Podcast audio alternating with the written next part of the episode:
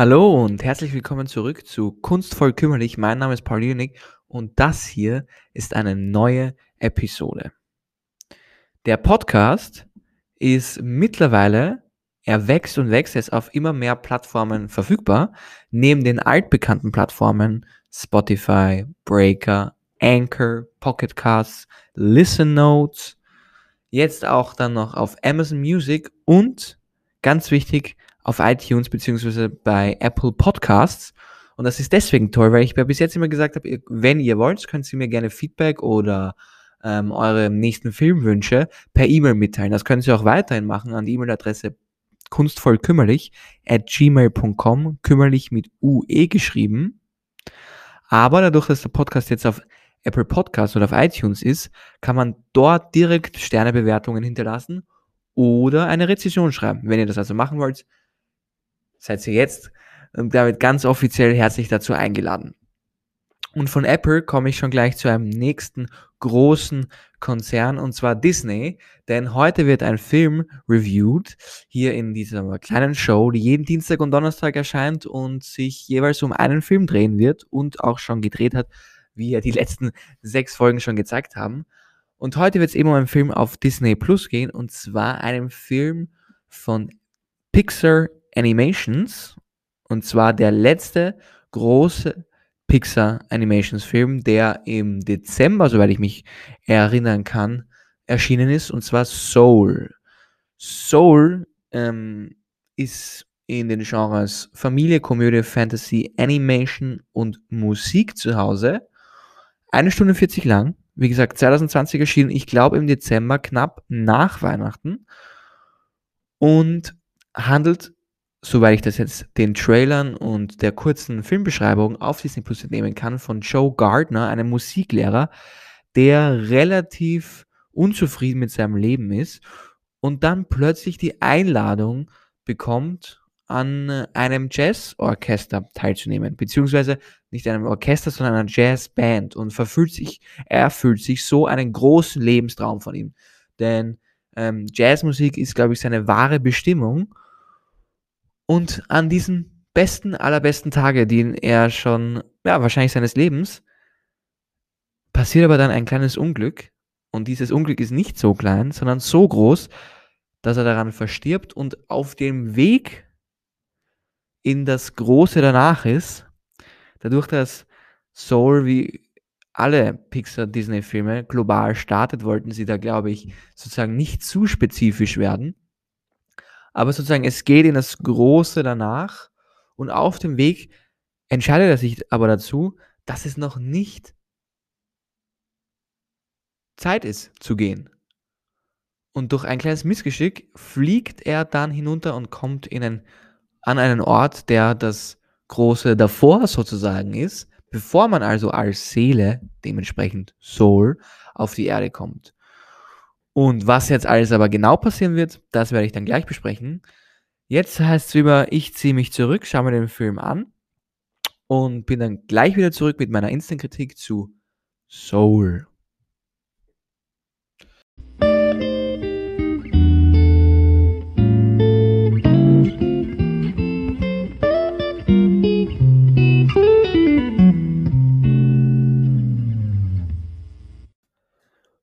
Und da bin ich auch schon wieder eine Stunde und 40 Minuten später, denn so lange dauert der Film.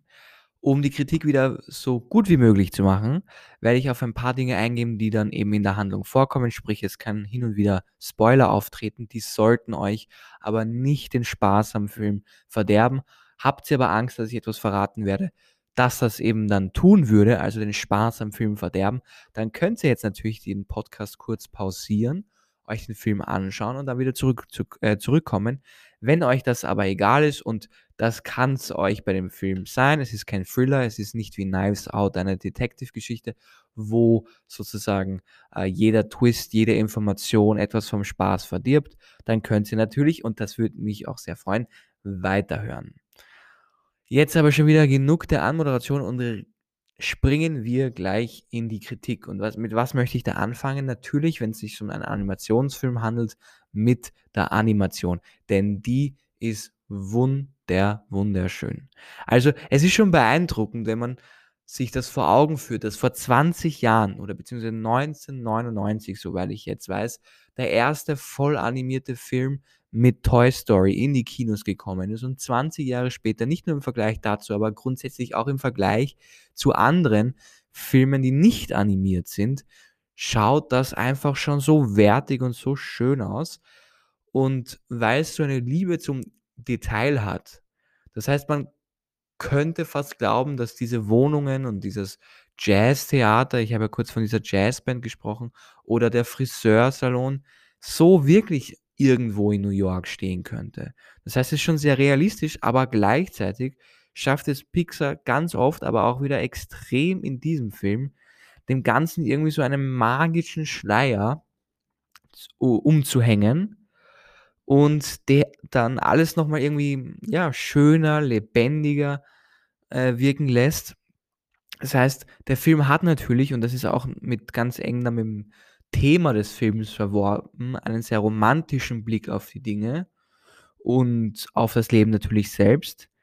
Ähm, und schafft das, wie gesagt, ganz, ganz toll in der Umsetzung, wie die Animation da gestaltet ist. Die, der Film hat neben dieser tollen Animation auch eine sehr tolle Musik. Er ist grundsätzlich, was jetzt ähm, nicht originale Musik, also für den Film komponierte Musik betrifft, eher wenig. Mir ist da nur ein Bob Dylan-Lied aufgefallen. Und wenn ich sage aufgefallen, dann heißt das, dass ich das shazamt habe. Aber sonst, glaube ich, hat John Baptiste viel, also beziehungsweise die Musik dafür komponiert und macht das auch sehr gut. Ich bin zwar kein Jazz-Profi, höre aber hin und wieder Jazz und ähm, das ist alles sehr, sehr toll.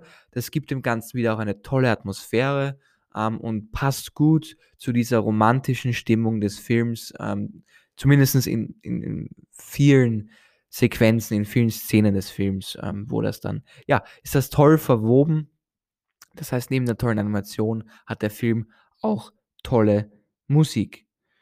Und dadurch, dass die Animation so schön ist, ähm, möchte ich eigentlich mehr einfach von dem New York sehen, in dem der Film so spielt. Und immer wenn das dann in dieser Zwischenwelt, also der, der, der Grand oder das Große davor, also zwischen Leben und Tod sozusagen, spielt, dann möchte ich auch eigentlich mehr von der Welt sehen. Dieses Große dazwischen, und darauf werde ich gleich eingehen, ist auch toll gestaltet, aber grundsätzlich verliebt man sich da schon wieder ein bisschen in New York und man möchte mehr davon sehen. So, aber jetzt genug zu dem und jetzt zu der, ja, um, um was geht's denn?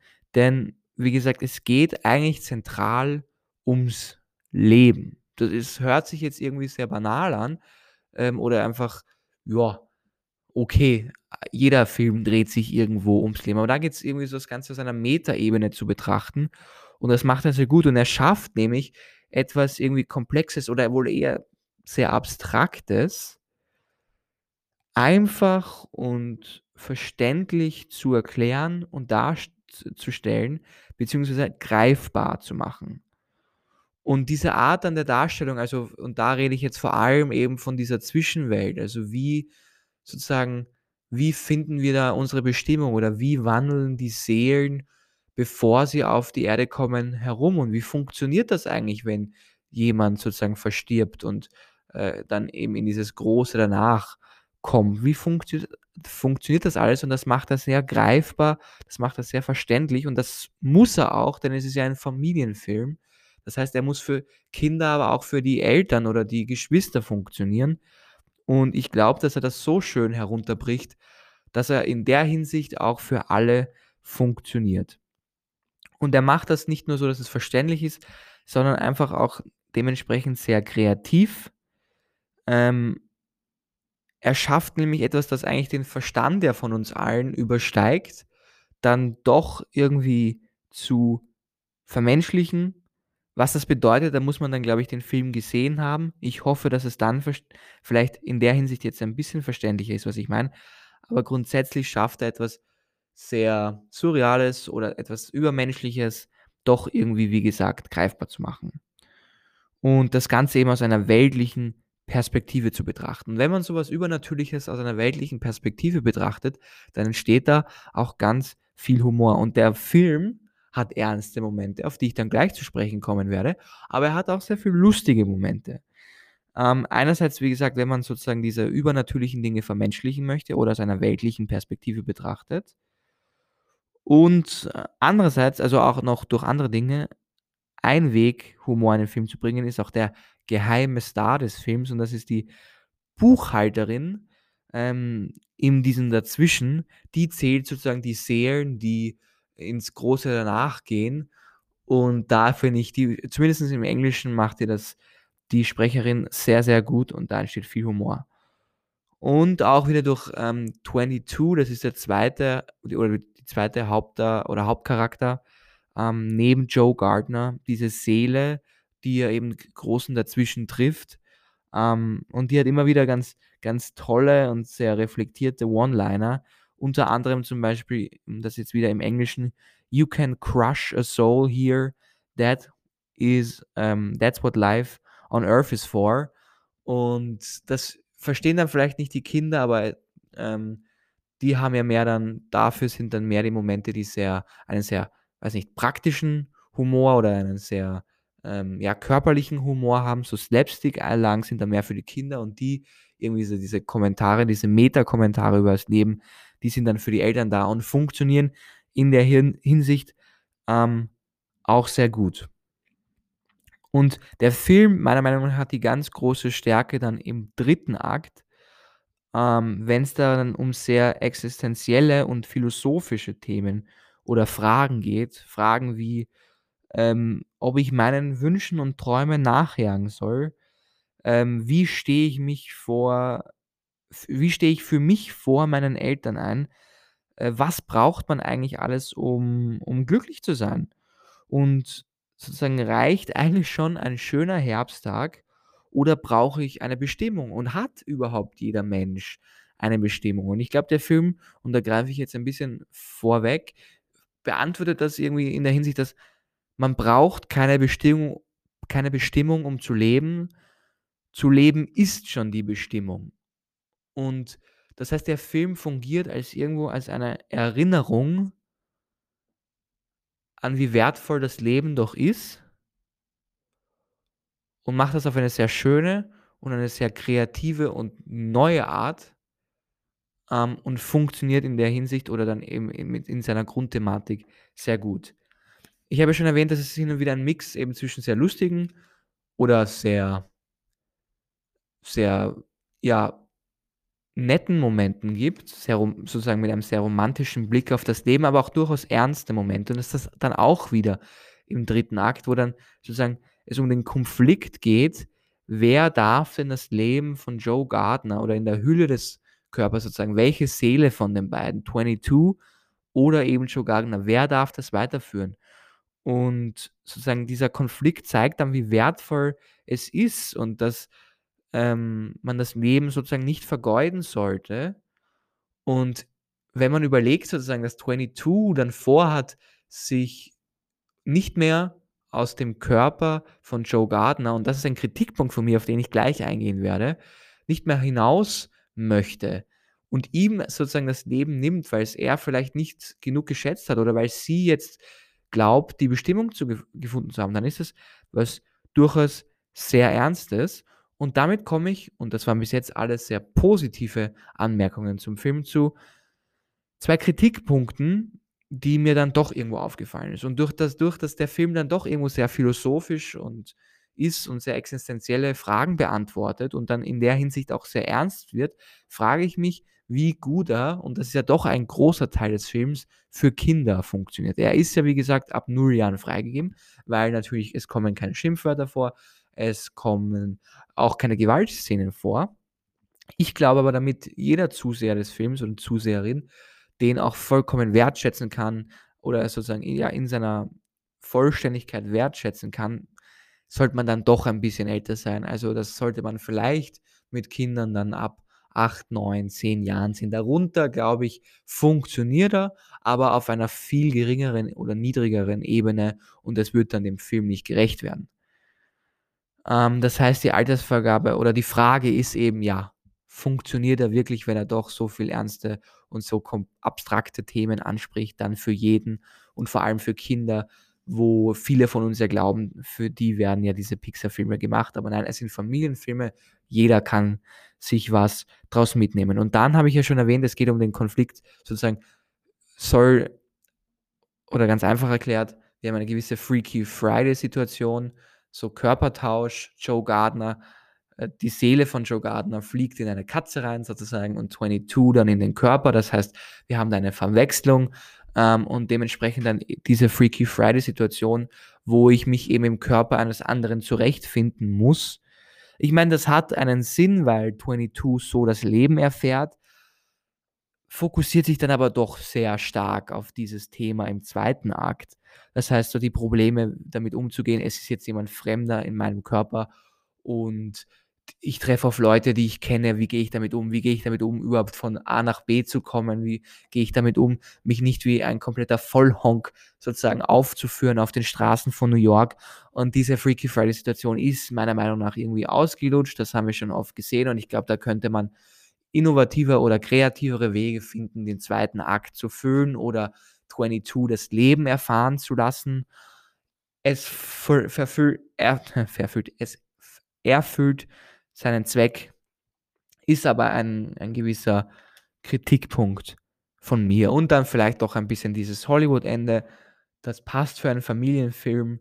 Ich glaube, man hätte da durchaus noch ein bisschen mutiger sein können, sollte aber dann doch die jüngeren Zuseher und Zuseherinnen eben nicht überfordern. Aber um das Ganze nochmal zusammenzufassen, trotz der Kritikpunkte Freaky Friday etwas langweilig oder etwas ausgelutscht und ist es wirklich für die ganze Familie, wenn so viele abstrakte Themen angesprochen werden, erzählt er doch eine sehr einzigartige Geschichte und das wunderschön mit wunderschönen Bildern, toller Musik ähm, und schafft es auch, dieses Komplexe, zumindest gerade am Anfang auch, schön runterzubrechen, ähm, dass jeder da auch mitkommt und ist in allen Belangen, also beziehungsweise eben gerade in diesen erzählerischen Belangen dann sehr kreativ. Das darf man ihm nicht, ähm, ja, oder beziehungsweise sollte man anmerken. Dementsprechend wie gesagt, ihr habt es wie immer gemerkt, ich bin positiv angetan vom Film. Er bekommt mal wieder das Rating, die Bewertung kunstvoll im Vergleich natürlich zu oder im Gegensatz zu kümmerlich. Ich glaube, ich habe bis jetzt fast alle, außer wir, mit, dass ich mit kunstvoll kümmerlich ähm, sozusagen dieser OK-Bewertung bewertet habe. Alle mit kunstvoll bewertet. Das heißt aber nicht, dass ich da zu nett mit den Filmen umspringe. Ich versuche doch irgendwie alle Perspektiven auch zu beleuchten. Bis jetzt habe ich aber einfach auch Glück gehabt und die richtigen Filme ausgewählt.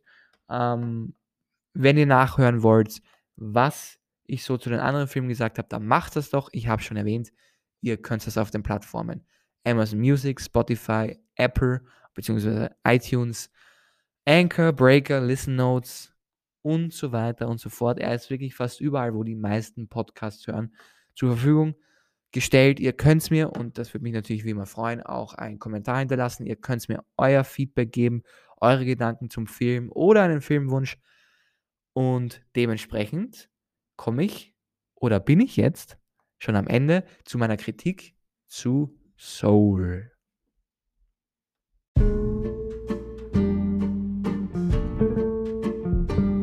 Und mit dem Ende dieser Kritik komme ich auch zum Ende der heutigen Folge. Es hat mir wie immer sehr viel Spaß gemacht, einen Film zu besprechen, in dem Fall Soul. Ähm, mir haben auch die anderen Filme viel Spaß gemacht, dementsprechend noch einmal die kleine, äh, die kleine Erwähnung danach zu hören. Wie gesagt, abonniert den Podcast. Ihr könnt auch die Playlist QQ1000 geschrieben, KUKU und dann die Ziffer 1000. Da kommen immer die Lieblingslieder aus dem jeweiligen Film drauf. Gibt es auf Spotify. Und ja, jetzt bleibt mir nur noch zu sagen, das hier ist Kunstvoll Kümmerlich. Mein Name ist Paul Jelinek und bis zur nächsten Folge. Alles Liebe.